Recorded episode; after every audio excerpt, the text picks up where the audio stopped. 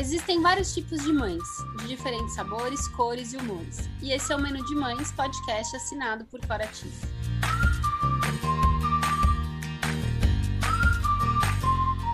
Eu sou a Cora, mãe da Teodora, trabalho há 10 anos no mercado infantil e sou idealizadora do Menu de Mães, onde vou compartilhar com vocês experiências, aprendizados, através de reflexões, entrevistas e bate-papos, para trocarmos muitas receitas.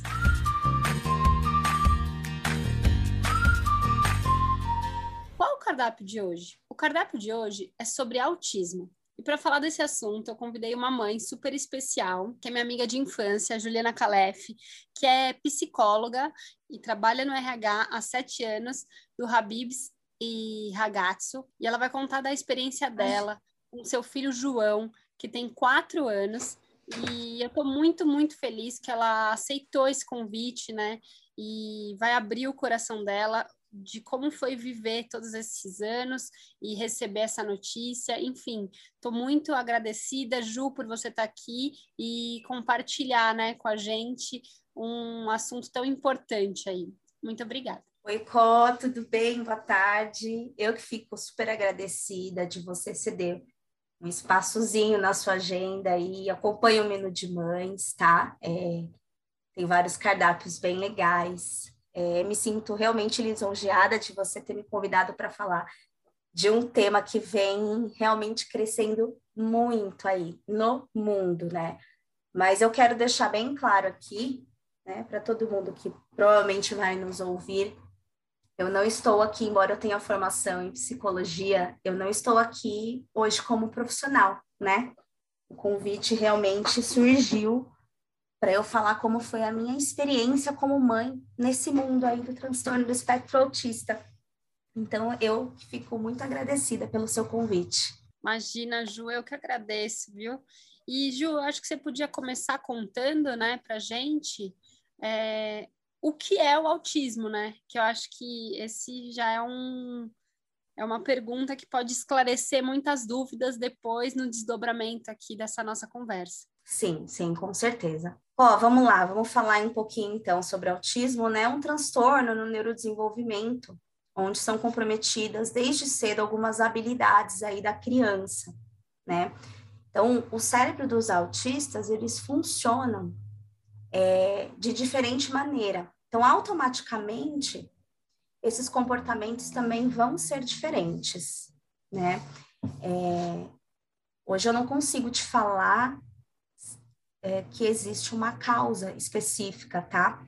Mas estudos mais recentes trazem para a gente que é sobre uma falha aí na genética. Então, ou seja, não é hereditário, não é adquirido, nem contagioso. Acho que é importante falar isso também, né? Então, é, normalmente a criança, ela realmente, ela já nasce com essa falha, né? Com essa falha aí no, no neurodesenvolvimento. E, e aí, assim, a gente sabe que é, para tudo a gente tem um marco aí do desenvolvimento, né? No caso, as crianças, elas têm um, um, um certo tempo para fazer os gestos, como apontar, dar tchau, bater palminha, apontar, engatinhar, falar, andar, né? E, e se a gente começa a identificar desde cedo, né, que há algumas características, né, ou de repente é, a criança ela ultrapassa esse tempo, é importante a gente estar atenta, né? Então, hoje, o que, que caracteriza o autismo? Né? Falando brevemente, são os interesses restritos, né? Então, aquela criança, ela tem interesses em objetos específicos, né? É normalmente diferente de crianças típicas. Existe nela também os comportamentos repetitivos, né? Então, girar as coisas, rodar, enfileirar e junto com esses vem também o, o atraso na linguagem. São os pontos principais aí que hoje eu, eu acredito que uma mãe tem que ficar aí ligada, sabe? Esperta.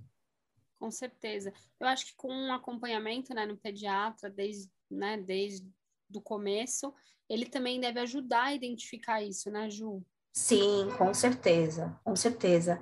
É, é, é muito importante, né, você é, citar todas essas, essas falhas e essas percepções para o pediatra que acompanha o teu filho, né, e porque aí, de repente, ele pode te encaminhar aí para o especialista na área, né? O neuropediatra ou psiquiatra infantil, para avaliar aquela criança. Entendi. Eu acho que você podia é, contar para gente, né? Como tudo começou e quais foram esses primeiros sinais, né? Que você notou no João. Tá. Então, o João, né? É, eu, a partir do sexto mês, sexto, sétimo, eu notei algumas dessas características. Eu chamava ele pelo nome, ele não atendia, né? É, ele não fazia ainda gestos, né? Embora a gente ensinasse como apontar o que ele queria, bater palminha, vem aqui. Uma criança no sexto, sétimo, oitavo mês ela, ela pode até demorar, mas ela já consegue dar esses sinais aí gestuais, então eu fiquei atenta aí. Mas fora isso, como eu complementava, né? É, eu amamentava o João e eu também complementava com fórmula. Ele sempre foi uma criança muito inquieta e aquilo me chamava muita atenção, né? Então, teve até uma vez que eu perguntei para minha mãe sobre eu e meus irmãos, se nós éramos inquietos assim, né? Porque eu dava mamadeira, ele batia muito na mamadeira, ele rolava de um lado para o outro, ele batia na cabecinha dele. E aí a minha mãe falou: olha, é, um, dos, um de vocês três era realmente o Rafael muito inquieto, mas não como o João. Então ele demorava muito para pegar no sono também. E aí eu fiquei atenta ali, mas eu não me mexi muito. Eu fui pontuando para o pediatra, e o pediatra falando para mim, é um pediatra super competente, onde eu confiava bastante, mas é, ele era já mais velho, né? E dizia para eu esperar, para eu. É, que tudo tinha seu tempo, cada criança tinha seu tempo, mas que era para eu ir observando, né? E aí eu comecei realmente a observar. E as, as crianças também, sexto, sétimo mês, oitavo mês, ó, elas compartilham a atenção, elas têm, na verdade, a atenção compartilhada. Então, o que, que é isso? Então, se eu tô. É, se ela tá com um brinquedinho na mão dela, né, brincando ali do jeitinho dela, manuseando aquele brinquedo, eu vou e tiro o brinquedo dessa criança, essa criança, de alguma maneira, ela vai se manifestar né? Seja chorando ou tempo todo olhando para mim, olhando para o brinquedo, como quem diz: Você pode me dar esse brinquedo? E era como se eu não tivesse tirado nada do João. Ele não manifestava essa atenção compartilhada. Então, eu comecei a ficar, assim, bem angustiada com isso, né? E eu Bom, acho que, que mais? Nossa, deve ser muito. Não, você contando, né? Eu fiquei pensando, deve ser muito difícil, né, Ju? É... Você ter essa atenção. Talvez na hora seja natural você perceber tudo isso, mas ouvindo agora você contar, eu fico pensando se é fácil para as mães identificarem ou, ou às vezes a mãe acha que tá tudo bem, sabe? É, é eu eu não tinha comentado com ninguém, na verdade, eu tinha percebido esses comportamentos no João, né? E, e aquilo me angustiava, até que teve uma vez que eu conversei com uma amiga minha psicóloga também. Falei, amiga, eu acho que meu filho é autista. Falei, desse jeito. E você, na hora, você já sabia o que era quando você começou a identificar? Ou não, você não sabia? Você foi pesquisando eu, e foi. Eu não, eu já sabia, eu já sabia. Eu não sei te dizer como, porque na faculdade eu vi pouco, né, sobre o autismo, mas não sei te dizer, eu te digo como mãe, eu já sabia que era autismo. Eu fiquei com muito medo, né? Nessa conversa com essa minha amiga, a gente estava é, pelos áudios do, do WhatsApp aí. E aí eu falei, amiga, o meu filho é autista. E aí ela falou, Juliana, pelo amor de Deus, ele tem seis, sete meses, isso é preocupação de mãe. Não, ele é muito inquieto. É, tô percebendo alguns comportamentos diferentes nele, né? Não, amiga, calma, calma. E eu guardei aquilo e, e assim, eu guardei a informação comigo e falei, eu vou observar mais um tempo, né? Eu vou observar mais um tempo, até porque o João, com um ano e meio, eu já tinha os planos de colocá-lo na escola meio período. E na minha cabeça é, vamos ver como vai ser realmente a socialização dele, é, como é que ele vai se comportar com pessoas diferentes, com as crianças que automaticamente têm a idade dele. E fui observando, e a, a escola, na verdade, eu também pontuava muito a escola. Então, vamos lá, com um ano e meio, o João foi para a escola, meio período. Então, meio período, ele ficava na escola, de manhã até meio-dia, uma hora. A minha mãe, por eu trabalhar, né? É, minha rotina realmente é, é, bem intensa. Eu faço essas lojas que eu te falei, do Ragazzi do Habibs, como RH. Eu visito todas essas lojas. E minha mãe buscava o João na escola, ia para casa dela, cuidava dele, e, a, e em casa ele tinha a rotininha dele.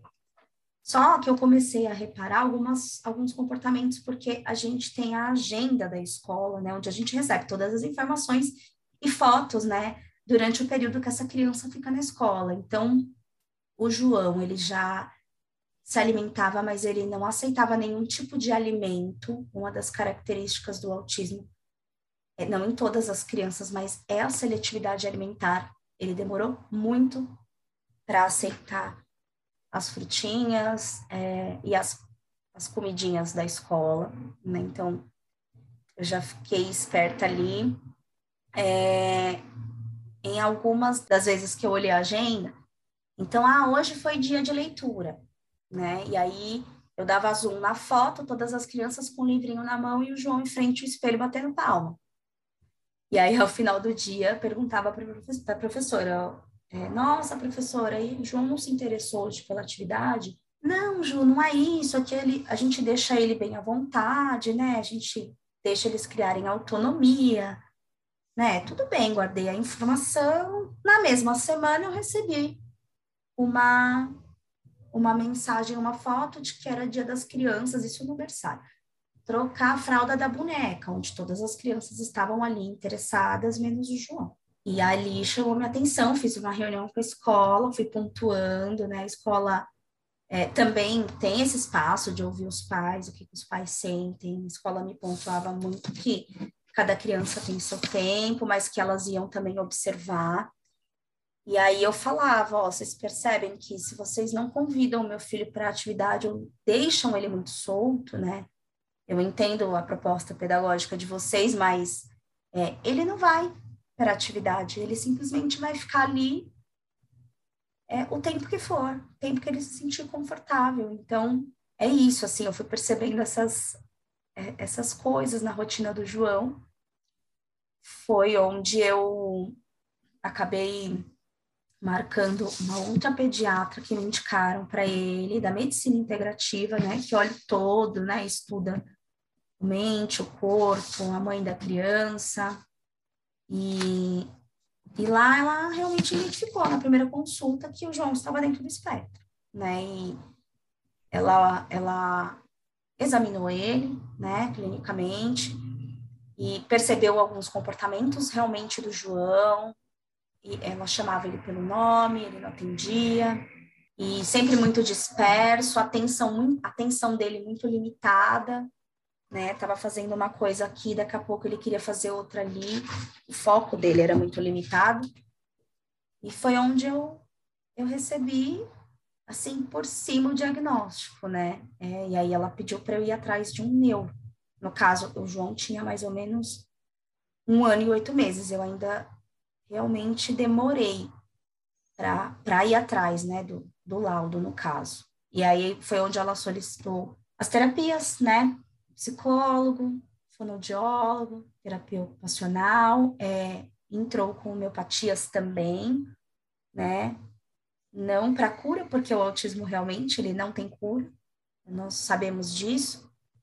A criança, ela, uma vez que ela nasce no espectro, ela não vai sair do espectro, né?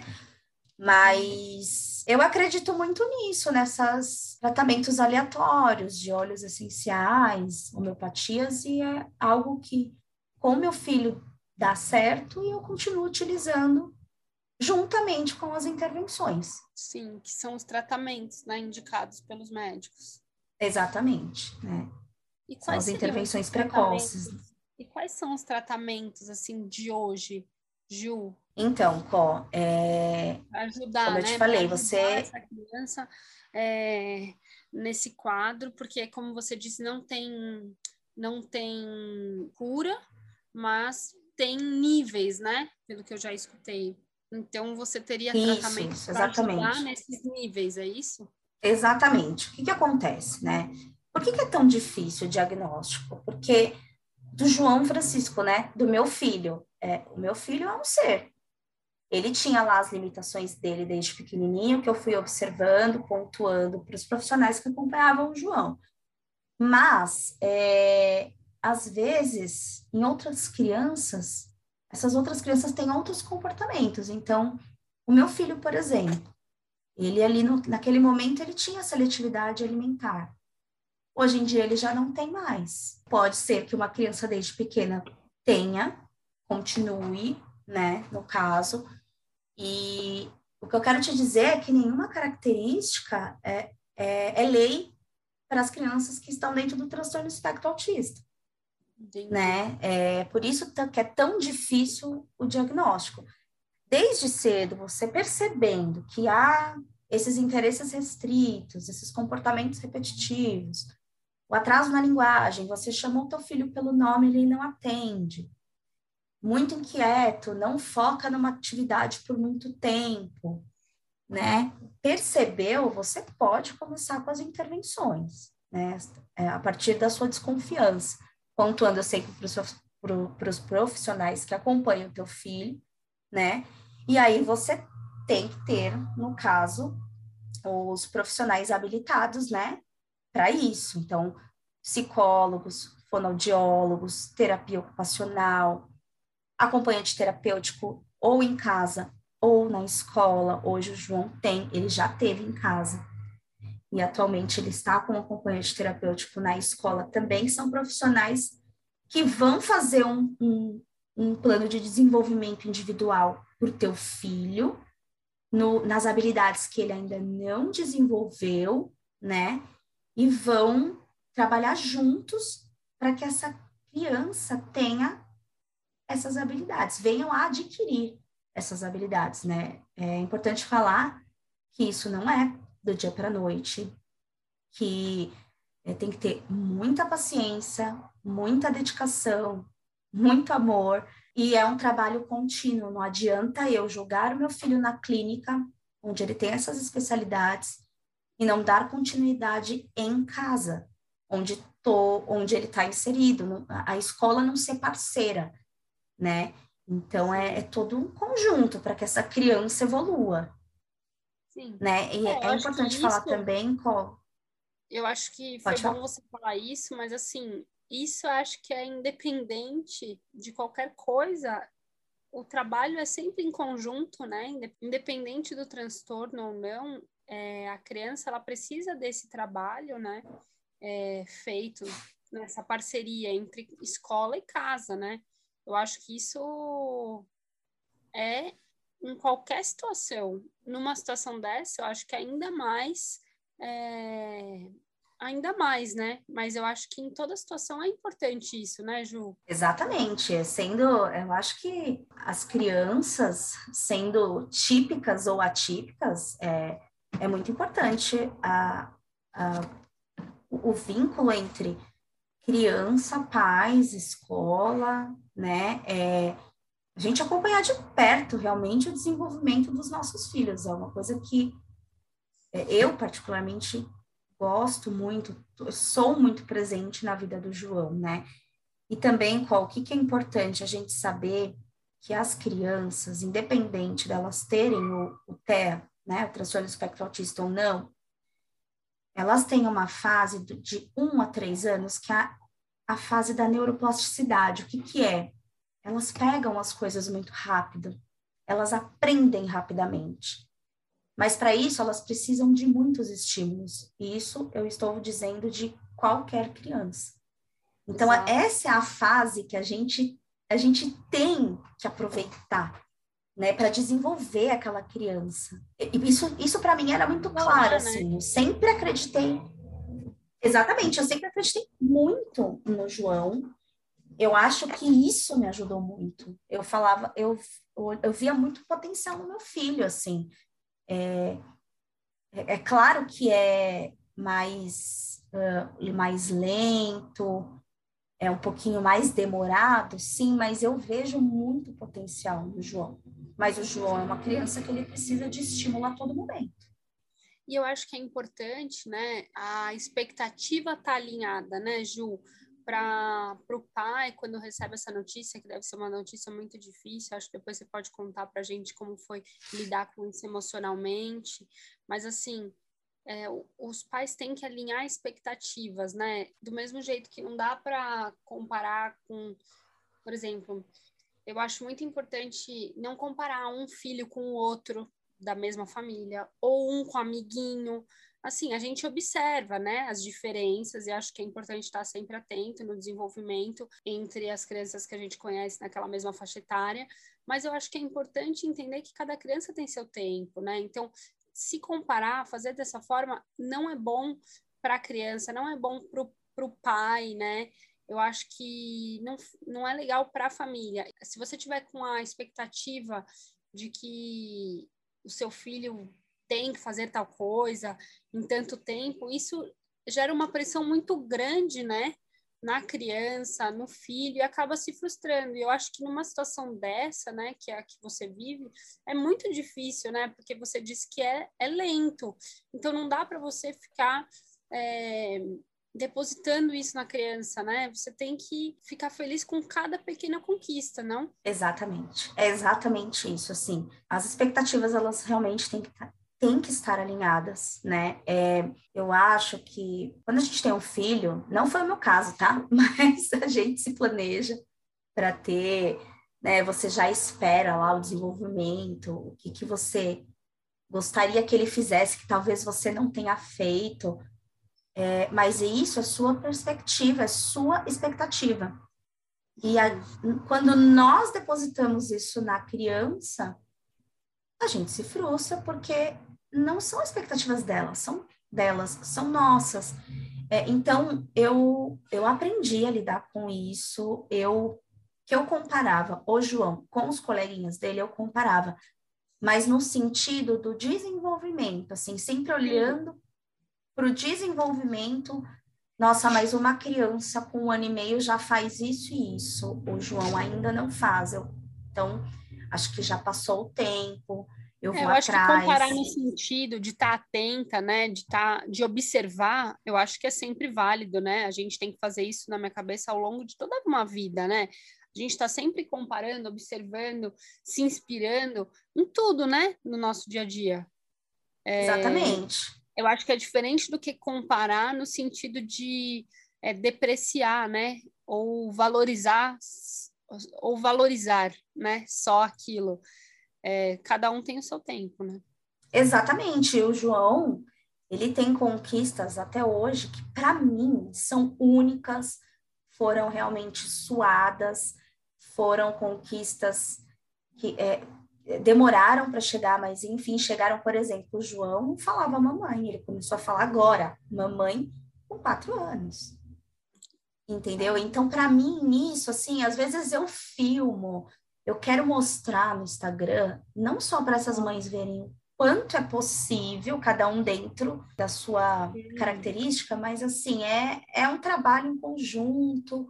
É, Motivar, né? Motivar as mesmo. pessoas a continuarem a continuarem Exatamente. os tratamentos porque é válido, né? É isso, é sobre isso, Có. E você estava falando aí, né, sobre, sobre o pai. Normalmente, é, pelo menos dentro da minha casa foi muito difícil com meu marido, porque ele não aceitava. Né? Ele não aceitava, ele deixou de acho que em três neuros comigo. Eu tive muito a, a, a, ajuda da minha mãe nesse sentido, ela ia comigo nesses neuros, é, ouvia tudo que estava sendo falado, participava das avaliações, ela foi muito presente, assim como outras pessoas também da minha família. Eu digo irmãos, cunhadas, uh, tios, né, que, que me incentivavam a ir atrás, a correr atrás, porque eu, quando recebi realmente o diagnóstico, eu pensei, ué, tenho duas opções, ou eu sento e choro, vivencio essa dor, ou eu corro atrás e luto. E para mim, sentar e chorar nunca foi uma opção. Nunca, nunca. Ele é meu filho, ele é minha prioridade. Então vamos embora, né? Vamos, vamos chorar aqui hoje, mas amanhã a gente está de pé de novo. E, e, é normalmente como eu lido com as coisas na minha vida, tá? Então, é, para mim, desistir nunca foi uma opção. Eu nunca coloquei isso como opção. Eu nunca deixei, eu nunca deixei de acreditar no João como eu também não deixo de acreditar em qualquer outra criança que esteja dentro do espectro, é, eu vejo muita possibilidade, eu vejo, eu vejo o quanto eles têm potencial, né? E a única coisa é que o trabalho é contínuo, é muita dedicação, é muita paciência, é muito amor, e cada um tem que fazer realmente a sua parte. Com certeza. E é muito bonito, né, Ju, ver você falando dessa forma, porque eu acredito que o fato de você acreditar nele dá força para ele é, evoluir, né? Nos passos, né? Dele, no tempo dele, mas ele se sentir amado, ele se sentir acolhido, ele se sentir, é, né? A, quando a gente sabe que as pessoas acreditam na gente, eu acho que a gente sempre se sente mais fortalecido, né, para continuar. E a gente sente isso não pelas palavras, mas pelas atitudes. Então, é, é isso. Você buscando todas essas, é, sabe, os tratamentos é, e, e, essas respostas, eu acho que o João sente isso, né? Sente, sente. Eu, logo que eu que eu passei na, na pediatra homeopata, ela me indicou um livro muito bom, é A Maternidade e o Encontro com a Própria Sombra, é, é magnífico, e, e nos primeiros anos de vida, a criança, ela é mesmo a nossa sombra, ela, ela, elas são nossos reflexos. Então, muitas vezes, assim, eu tive que baixar minha expectativa, a minha ansiedade, para eu não passar isso para o João. Ah, é fácil? Não, não é fácil, sou mãe, eu não sou psicóloga do João. Muitas vezes eu me irrito, muitas vezes eu fico angustiada, eu fico nervosa, mas sempre tentando pensar no que, que eu posso fazer é, de melhor para ele, onde que eu estou errando, o que, que eu posso fazer de diferente, que esse caminho aqui não está dando certo, sempre muito alinhada com os profissionais que atendem o meu filho, que são pessoas que eu acredito muito, em especial com a escola, que é, é eu realmente não poderia ter escolhido um espaço melhor, assim, um espaço que eu realmente acredito. Eles têm um olhar diferenciado, né? Eu sei que não existe, não tem só o João, no caso, de, no, dentro do transtorno espectro autista, tem crianças com síndrome de Down, com TDAH, enfim. E, e cada ser ali dentro é um ser, eles têm esse olhar coletivo, mas muito individualizado também. Então, é, é sobre isso, né? Eu, é, é assim, dessa maneira, que desses quatro anos que eu venho lidando com, com tudo isso. E, claro, tem uma, muito apoio, assim como eu te falei. Uh, a, a minha mãe foi muito parceira, né? A minha mãe, a, eu tenho uma irmã aí que não é de sangue, mas é minha irmã, a Nildinha. Ela também é sensacional. Ela sempre me ajudou, me ajuda até hoje. São minha, minhas redes de apoio aí. Minha sogra também, né? Me ajuda bastante é que é, ela trabalha ainda, né? Minha mãe já é aposentada e tudo mais, mas, é, mas também o, o, que eu preciso, graças a Deus, assim, eu, eu tenho esse apoio, né? Muitas mães a gente sabe que não tem. é importante, né, Ju, ter essa rede de apoio, né? Porque é para lidar com tudo isso, tanto na prática, né? Porque você, inclusive, trabalha, então acho que é, é mais difícil, né? Quando a pessoa ela tá trabalhando, porque ela tem acaba tendo menos tempo. E eu acho que é importante essa rede de apoio tanto para esse lado na prática, mas principalmente para o lado emocional, né? Porque você poder contar com essas pessoas, né, em momentos que você está lidando com aquilo, porque você tem que passar essa força para o João, mas muitas vezes você tá, como você falou, às vezes você não tem paciência, às vezes você tá triste, às vezes você tá preocupada. É difícil, né? Então é bom ter é, uma rede de apoio, né, Ju? Existem redes de apoio também é, de grupos de autismo, Ju? Tem. É, só voltando, eu, realmente, assim, isso, isso também me deu uma boa segurada, me fortaleceu, né, essa rede de apoio.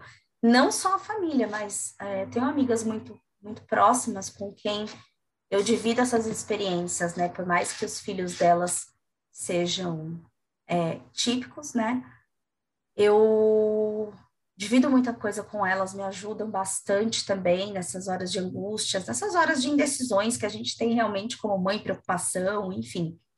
É, eu participei de alguns grupos de, de mamães aí de autistas, né? Uh, mas a, normalmente, assim, de cursos que eu participei, que eu fiz, é, eu conheci pessoas muito bacanas, assim, que têm o mesmo estilo que eu na criação do filho, é, basicamente acreditam nas mesmas coisas, né? E outras nem tanto. Então, eu acho que é importante a gente falar disso, o Có, porque hoje em dia o mundo tá muito chato, sabe? Então, é, até mesmo dentro desses grupos onde a gente deveria, deveria levantar a bandeira da paz, discutir o que, que é melhor para os nossos filhos, às vezes a gente não tem um apoio. Então, assim, se um dia eu perguntar lá no grupo, é, ah, vocês já usaram óleos, óleos essenciais com, filhos, com os filhos de vocês? Um exemplo, né? Aí vem sempre uma mãe, autismo não tem cura. É, você tem que utilizar com o teu filho o que está comprovado cientificamente. Oi, eu não estou perguntando, é, eu, não, eu, eu, não quero saber se está sendo comprovado cientificamente ou não. Eu, eu quero perguntar se alguém utiliza, quais foram as vantagens, o que, que achou, enfim. É, pessoas que se, se irritam, né? Às vezes de você, digo assim, com os de fora, ah, porque você viu, o fulano falou para mim que o meu filho não tem cara de autista, ou que o meu filho não parece ser autista, as pessoas já se irritam, é, ou que eu sou a mãezinha azul, abençoada por Deus, que eu recebi uma missão muito especial, isso nunca, de verdade, nunca me incomodou. E eu sei que essas frases incomodam muitas mães de autistas, e eu não sei, a mim não incomodou. Eu acho que o meu papel aqui hoje é tornar o nosso dia a dia realmente mais leve, porque é puxado com todas as intervenções, com toda a rotina. E, de repente, para quem não sabe, não conhece o transtorno, explicar, né? É fazer com que a pessoa entenda o que é. Muitas vezes as pessoas, elas dizem as coisas não porque elas querem te machucar, mas porque elas não sabem sobre o assunto, porque elas não entendem. E tudo bem, né? E a gente que estudou um pouquinho mais, que sabe, porque está inserido nesse contexto todo, é o nosso papel explicar e não ficar com raiva, disseminar isso num grupo, né? Então, é isso, existe, né? Mas, assim, existe salas de espera dentro do, do, do consultório que a gente trata os nossos filhos.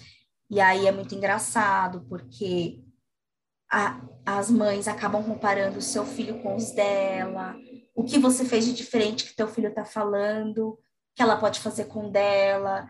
E aí a, começa aquelas comparações. Então, se você não tiver uma cabeça muito boa e um propósito para seguir você e teu filho, é, é muito complicado você cair nessa de comparar um autista com o outro.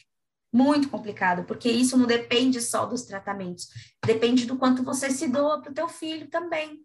Entendi. Nossa, Ju, é, é realmente, né? Não deve ser fácil essa essa luta diária, né? Por cada é, pela evolução, né? Do quadro, por um por uma resposta de um quadro, né, de um, do tratamento tá dando certo, você perceber isso e ainda viver, né, essas angústias, essas questões e pelo que você me disse, você não se encaixa tanto em alguns grupos desses, porque você não trata da mesma forma que outras pessoas tratam, né? Então é difícil, mas eu acho que o mais importante é as pessoas conseguirem entender que elas têm que respeitar, né? Que cada um trata é, aquele assunto de uma forma, né?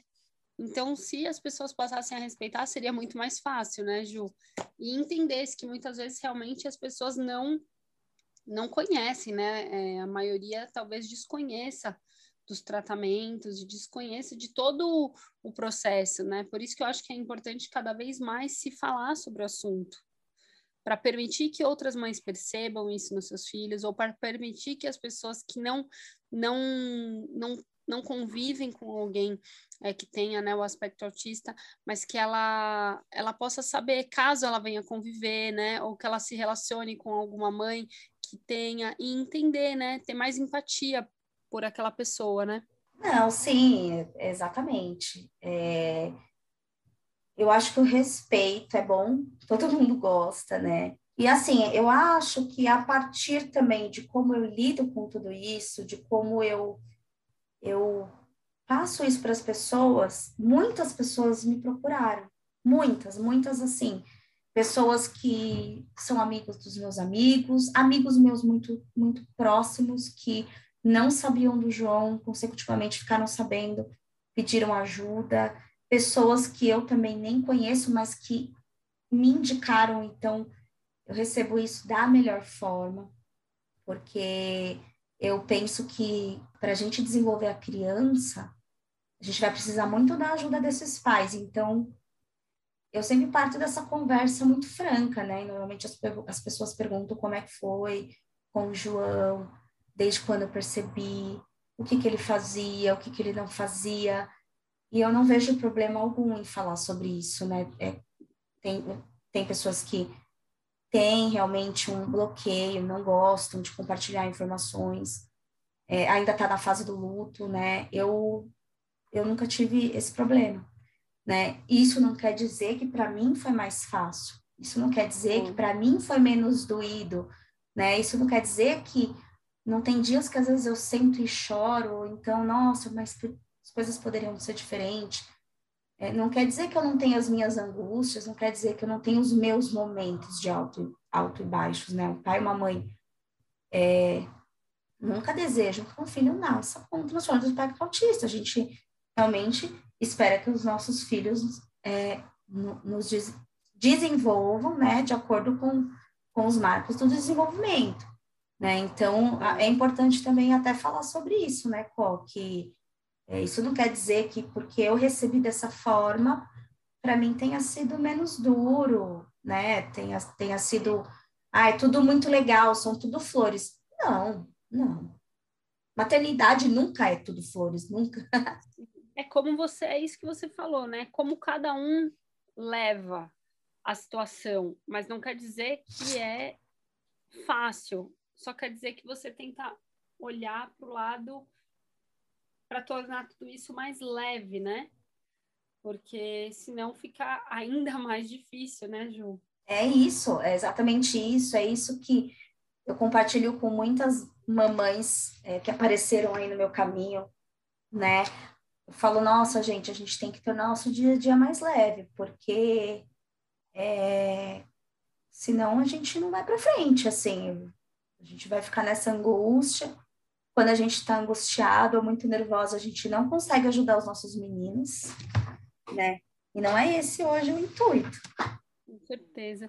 E o Ju, é, agora me conta uma coisa. Como é a rotina do João hoje, né? É, e como você fez para estabilizar, né? É, para lidar com essa rotina é, construir essa rotina, na verdade, trabalhando, né, no mercado de trabalho. Não, eu acho que é alguma coisa mais difícil, porque como você falou, a mãe tem que se doar, né? Então acho que você deve ter ficado muito muitas questões, né, nesse Eu, como eu já já tinha te falado, eu tô sete anos no grupo do Habibs, né? Eu eu trabalho aí com fiquei quatro anos pelo escritório central do grupo do Habibs, como RH no suporte nas lojas da rede de franqueados e eu estou há três anos já com um franqueado, né? O meu chefe foi uma pessoa, assim, sensacional, é, na, desde de quando eu descobri, né? Sempre acreditou no meu trabalho, acreditou em mim, inclusive como ser humano. É, logo que eu recebi a notícia, a primeira coisa que eu pensei foi, meu Deus, eu vou ter que parar de trabalhar para ficar com o João. Não, não vai ter jeito, assim, ou sou eu e eu.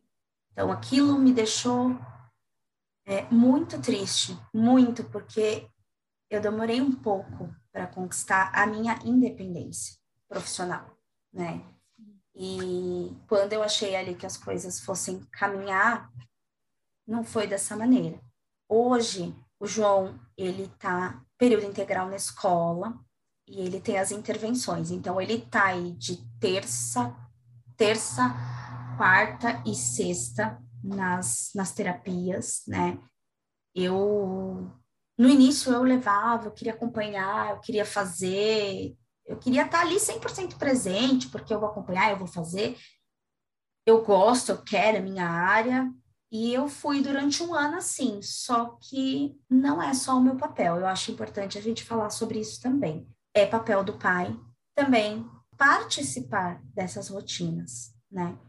Então eu comecei a dividir isso com o meu marido, porque é, por mais que eu gostasse, na verdade, exatamente, por mais que eu gostasse, eu estava muito cansada, é, física e mentalmente, e eu ainda tinha o meu trabalho, né? Eu acho que é, eu já tenho uma pessoa tão bacana que me deixa ter esses horários flexíveis, mas não vamos abusar, né? Então, meu trabalho ainda é também a minha prioridade, é dele que vem o meu sustento, as coisas que eu vou conquistar para mim, para o meu filho, para minha família.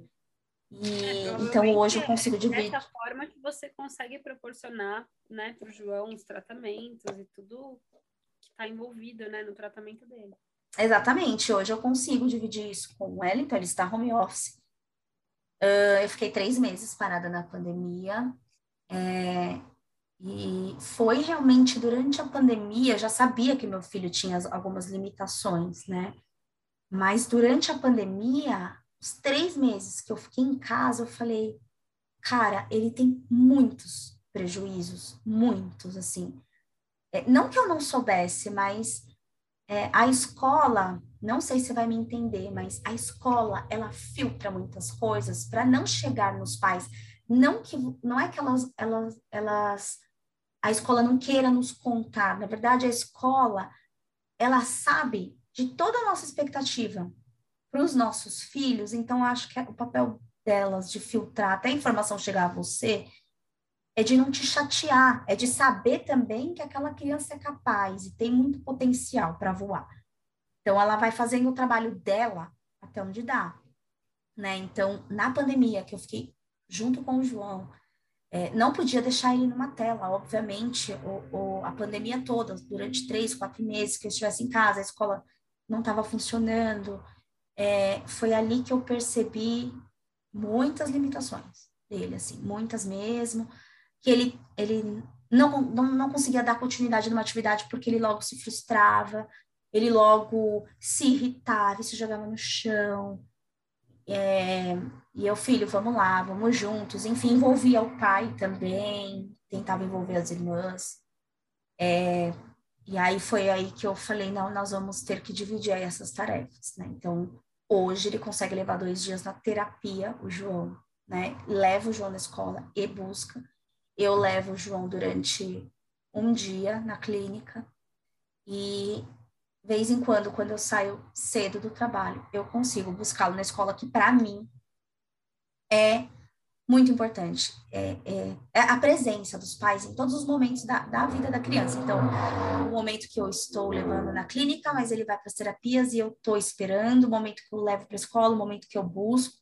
Eu acho que para eles isso é muito valioso, saber que tem sempre alguém esperando por eles. Então, hoje, ele faz três dias para a clínica, né? Ele tem um acompanhante terapêutico dentro da escola que fica por, com ele por duas horas e fica período integral, né? E recentemente passei na, na, na pediatra dele, onde ela solicitou mais terapias. Então, ou seja, vão ter mais dias aí de clínica. Caramba, Ju, eu fico impressionada de ver como você tem clareza é, para lidar com as suas responsabilidades do trabalho é, e lidar com isso do João e saber que o trabalho também é sua prioridade, né? Porque isso provavelmente te deixa bem, te deixa feliz, além de remunerar, né? Eu acho que isso é muito importante é, para as mães que estão escutando a gente aqui, né? Ou para os pais que vivem alguma realidade ou a, uma realidade muito parecida ou próxima, porque se inspira, né? Em, poxa, é possível, eu não preciso largar é, as coisas que eu gosto de fazer ou o meu trabalho para tentar proporcionar tudo isso para o meu filho, né? Fica uma, eu acho que ajuda esses pais a não terem essa pressão tão grande, né? De viver só para os filhos. É, exatamente. Eu, na verdade, ó, eu tive muita ajuda. No caso, assim, eu tive muita ajuda de ter um chefe muito bacana, muito humano e de olhar essa situação diferente, assim, com um olhar diferenciado, no caso, é, de, de, de, me dar essa flexibilidade, mas não deixando de, de me pontuar o quanto também eu tenho que entregar dentro da empresa, tá? Então, ele é, ele é bem presente. E a rede de apoio, né, no, no caso, meu marido, hoje, o, a minha mãe, né, a, como eu já havia falado, a minha sogra, a, a própria Nilde, é, foi possível porque eu não coloquei parar de trabalhar como uma opção. Eu falei para eles, eu não quero parar de trabalhar. E outra coisa, eu não posso parar de trabalhar. Isso me faz bem fisicamente, isso me faz bem mentalmente. Eu amo, eu gosto do que eu faço.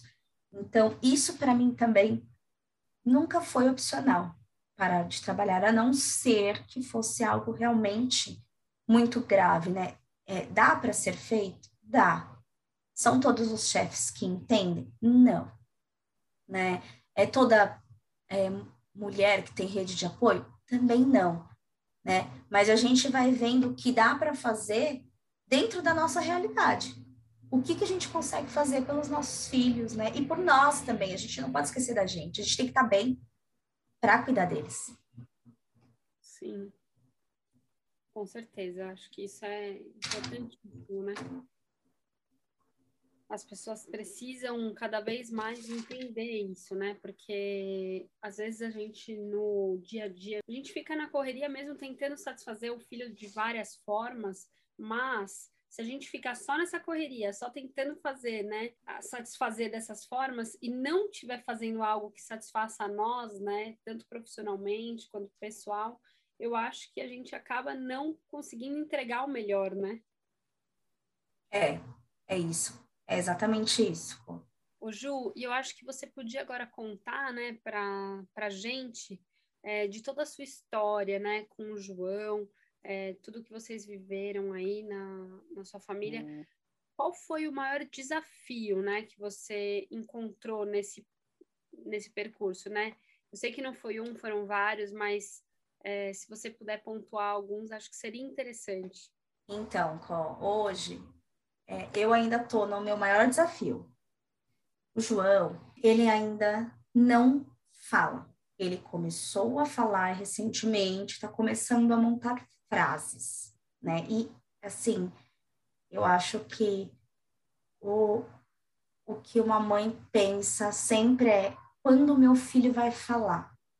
Eu acho assim, qualquer mãe, né? A gente fica esperando para saber como vai ser a voz deles, é, é, quando vai falar mamãe, papai, formar frases, pedir as coisas. Então, eu digo que hoje eu tô no meu maior desafio, porque ele ele ainda se irrita pelas, por essa falta de comunicação, né? Ele você percebe que muitas vezes ele quer se comunicar e não consegue.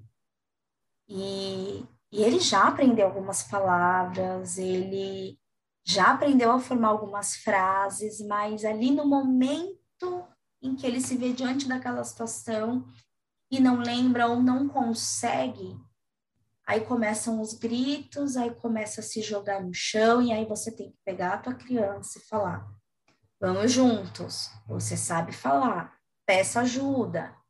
Tem até um vídeo que eu postei ontem no Instagram, ele ajuda, ajuda, ele estava até gritando. que ele lembrou que ele tem que pedir ajuda quando ele tem alguma dificuldade, né?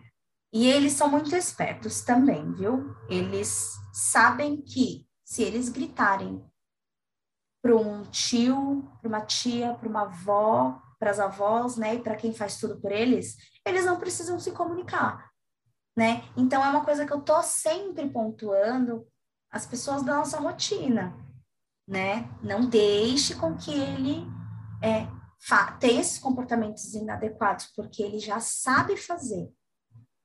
A gente só tem que pontuar na hora que ele tem que fazer. Então, eu lembro que uma vez eu falei para fono e para psicóloga do meu filho, eu falei, eu vou realmente, é, eu suporto tudo, mas vai ter uma coisa que eu não vou suportar, suportar se meu filho for não verbal. Existem autistas não verbais, né? E que se comunicam de uma outra maneira hoje, né? Por, por quadro de rotina, por tablets, né?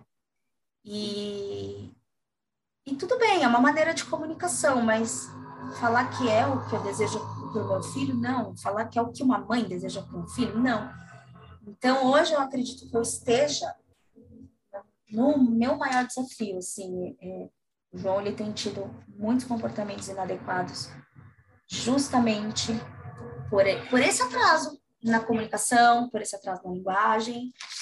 É, e então isso para mim está sendo bem, está sendo, tá sendo muito desafiador, tá? Muito desafiador mesmo, assim. E eu fico imaginando, né, Ju, você contando e, e eu muitas vezes fiquei é, quieta, assim, pensando enquanto você estava contando toda essa sua experiência com o João, de como é como é lidar com essa ansiedade, né, de você querer, né, que o seu filho desenvolva é, né, a fala ou alguma, algumas outras formas de comunicação, como deve ser difícil mesmo, né? Você falou agora, isso é uma coisa que você queria realmente que ele fizesse. E está sendo tão difícil. Então, imagino como é difícil para você emocionalmente lidar também, né? Além do comportamento que está sendo difícil na prática, né? O comportamento dele, você mencionou, mas lidar com o emocional, né? Sim. Sim, sim. É, eu, muitas vezes, como eu te falei, eu baixei a minha expectativa, mas tem coisas que não tem como. Você fala, meu Deus, mas ele já forma frase, meu Deus, mas ele já sabe pedir ajuda, por que, que ele está gritando tanto, por que, que ele está ficando tão irritado, inconsolável. Normalmente, não só é, nesses ambientes que é, familiares, onde fazem realmente tudo o que ele quer, mas na escola também eu, eu recebo algumas informações de que oh, hoje ele estava muito agitado, oh, hoje ele estava é, bem irritado, houve alguma alteração na rotina dele, então são comportamentos desafiadores e que eu tento é, olhar, eu e a escola, tá, juntos e os terapeutas olhar o que que a gente pode modificar na rotina, como que a gente pode conduzir isso na rotina dele, nas terapias, o que, que mais a gente pode vir a trabalhar, porque é, é bem difícil, porque imagina, você chega do seu trabalho é, cansada, né? E aí você fala, vou encontrar o meu filho, vou brincar com ele, é, vamos passar uma noite juntos, e normalmente ele, ele tá com uma série de comportamentos inadequados. E aí você fala, meu Deus, eu tô cansada, eu acho que eu não consigo hoje. E tudo bem, tudo bem, a gente não consegue sempre, né? Tudo bem. Então, se hoje for para ele ficar, não sou aquelas mães tão rígidas e duras, não. Se hoje eu não tô legal e nós não vamos render, vou deixar ele ver um desenho, vou deixar ele brincar no celular. Ah, é, o maior, é, é mais recomendável? Não, não é. Mas é o que eu consigo fazer hoje. Eu acho que a gente tem que pensar nisso como mãe. É, o que eu posso fazer pelo meu filho hoje? É, eu, tenho, eu sou a melhor no que eu posso fazer, no que eu consigo fazer para o meu filho a gente se cobra tanto, tanto, e não é só na maternidade. A maternidade realmente é o que é, é realmente onde nós nos cobramos mais, mais em ser uma boa dona de casa, em ser uma boa esposa, em ser uma boa profissional, tudo, tudo, o tempo todo, a nossa cabeça gira o tempo inteiro. Não, imagina. Nossa, é, é isso mesmo, Ju. Eu acho que essa cobrança é, é muito grande, né? Eu, pelo menos, compartilho isso com você. Eu, eu também tenho é, esse nível de cobrança muito alto e, e, isso às vezes quando eu tô, quando eu entro nisso, eu fico fico mal, me sinto mal, né? Sinto que eu não estou dando o meu melhor e na verdade é, eu estou fazendo sim o melhor que eu posso, entendeu? E o que eu tenho que aceitar é que às vezes não dá para fazer tudo da forma mais, é, da forma ideal. Tem dia que vai ser maravilhoso, vai ser ideal, e tem dia que não, e tá tudo bem, entendeu? Isso faz parte, né, da vida. Nada é. A gente tem que ser mais flexível com a gente mesmo, né, e se acolher mais, né? É isso, é isso mesmo. É isso, é isso que eu encontrei né? No seu podcast, assim, é, você aborda vários temas, vários assuntos, mas em especial você acolhe as mães, né? E assim a gente vê o quanto de gente passa as mesmas situações que a gente, é, que muitas vezes se sentem desamparadas, né? Incompreendidas, angustiadas, né? E tudo bem, a gente tem dias assim mesmo, não tem jeito. Com certeza, Ju. É isso, eu fico muito, sério, eu fico muito feliz de escutar isso, é um feedback para mim maravilhoso, porque o que eu realmente desejo aqui no menu é gerar, né, essa identificação, essas conexões e, e compartilhar essas histórias que são tão bonitas e que a gente aprende, né, com a vivência do outro. E, e você pode até se comparar, mas se comparar no intuito de se inspirar, né, de tipo, nossa, é, puxa, eu escutei a história do João hoje e eu vivo uma história assim, nossa, a Ju, ela é forte, ela vai lá, poxa, ela priorizou ela também no trabalho, tudo. Eu posso fazer isso também, é possível, sabe? Então, inspira essas mães, né? Inspira essas mães a não, não se abaterem numa notícia dessa e, de repente, é, desistir de lutar, né? Por uma, por uma evolução no quadro. Então, tudo isso é, é, eu fico muito feliz de poder compartilhar, né? E eu agradeço muito a todos os meus convidados, né? E você por, por poderem é, dividir com a gente essas histórias, né? Que é um grande aprendizado mesmo, Ju. Então, eu fico muito, muito feliz mesmo de ter você como ouvinte e como a minha entrevistada. Ah, com certeza. Com a gente que fica feliz de participar, de poder dividir as experiências. De verdade, assim, eu achei uma sacada. Eu precisava falar isso, uma sacada assim genial. Eu sei que tem pessoas por trás disso, eu sei que é, dá trabalho, né? Não tem jeito, mas eu achei assim algo tudo muito diferente do que eu já vi, assim, de verdade. É, eu achei sensacional.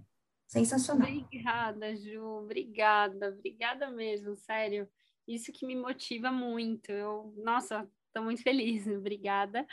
E, E Ju, para finalizar, né, eu acho que você podia é, falar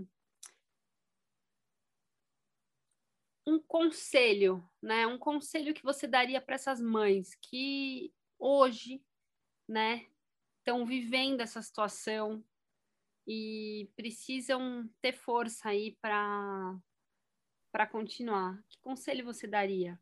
Ó, oh, olha, muita paciência, persistência, dedicação e o principal, o principal que eu acho que move tudo é o amor. É, é o amor que a gente sente pelos nossos filhos. Eu escutei do neuro do João o seguinte: logo que eu recebi o laudo na minha mão, juntamente com as terapias que o meu filho deveria realizar, ele falou assim para mim, eu achei de uma humildade muito grande, uma sabedoria assim incrível. Ele falou: Juliana, eu entendo que você é dessa área, eu entendo as suas angústias como mãe, é, mas eu vou te falar uma coisa: não viva o autismo, viva o seu filho, porque o tempo ele passa muito rápido, eles crescem muito rápido. Eu tenho hoje dois filhos médicos, né? É, atuam é, na mesma área que eu, mas hoje eu tenho uma filha que ela é deficiente física, ela tem autismo e hoje ela vive comigo. Ela não sei se ela vai falar, não sei se ela vai andar, mas ela é a minha maior alegria. Eu saí do consultório dele assim, é, com, com uma sensação de, de, de que é isso, né? A gente não tem que viver o autismo, a gente tem que viver esse amor pelos nossos filhos, né? É, muita paciência, como eu te falei, muita dedicação, é saber que nada, nada, nada, além de nada ser por acaso, nada é, é perdido, né? Para tudo tem um jeito, basta a gente correr atrás, basta a gente se dedicar. E, e, e novamente, o amor, né? Eu acho que o amor, ele cabe em todas as relações, né? Ele cabe em todas as relações, a maternidade, é, no, no seu relacionamento com, no caso, seu parceiro, na sua relação de amizade, no, no, no, que você amar o que você faz. Então, eu acho que ele cabe em todas as relações. Eu acho que é isso que eu, que eu, que eu falaria para as outras mães que, que vivenciam, né? Que é possível, que é possível sim. As crianças vão evoluir, mas que precisa de muito amor, muita paciência e muita dedicação. Ai, Ju, Sério, é muito emocionante e é muito gostoso escutar você falar. Juro, você poderia ter um podcast também, porque a sua voz é ótima, você é calma, você transmite uma paz muito grande, né? Eu fico muito feliz de, de além de ser minha entrevistada, ser minha amiga é, desde a infância, e eu sou muito grata por você estar tá dividindo tudo isso aqui com a gente. Espero ter ajudado aí é, muitas mães hoje com a história da Ju e do João, né? Que o João evolua cada vez mais. É, tenho certeza que todo mundo aqui vai estar nessa torcida, Ju. Ó, oh, nossa, muito obrigada. Eu que agradeço. Vou fazer uma observação aqui antes que a minha família ouça meu podcast, dê risada. Não sou essa calmaria toda, não. Mas não tem problema. Eu, eu agradeço é, o carinho, o respeito comigo, com o João. Você é uma amiga muito especial para mim, você sabe disso, desde a minha infância, ali colhendo bons momentos, né? Tão bom poder dividir hoje a maternidade com você, as indecisões, os momentos bons, os momentos não tão bons, né? Então, eu, na verdade, que te agradeço pelo espaço, pelo carinho, especialmente pelo respeito, eu espero realmente poder contribuir, ter contribuído, né, que isso é, ensine também outras mães, encorajam outras mães. Eu, eu de verdade que fico muito feliz, ó, do fundo do meu coração. Tudo que você deseja para o meu filho é realmente o que eu desejo para a Teodora também. E vamos marcar, né, de, de encontrar, de se encontrar e juntar as crianças. Com certeza, Ju, com certeza. Obrigada mais uma vez, foi um prazer. E é isso, gente. Espero que vocês tenham gostado do episódio de hoje, que vocês tenham aprendido muito sobre esse assunto que é tão importante e essencial ser divulgado e que possam identificar precocemente o transtorno do espectro autista.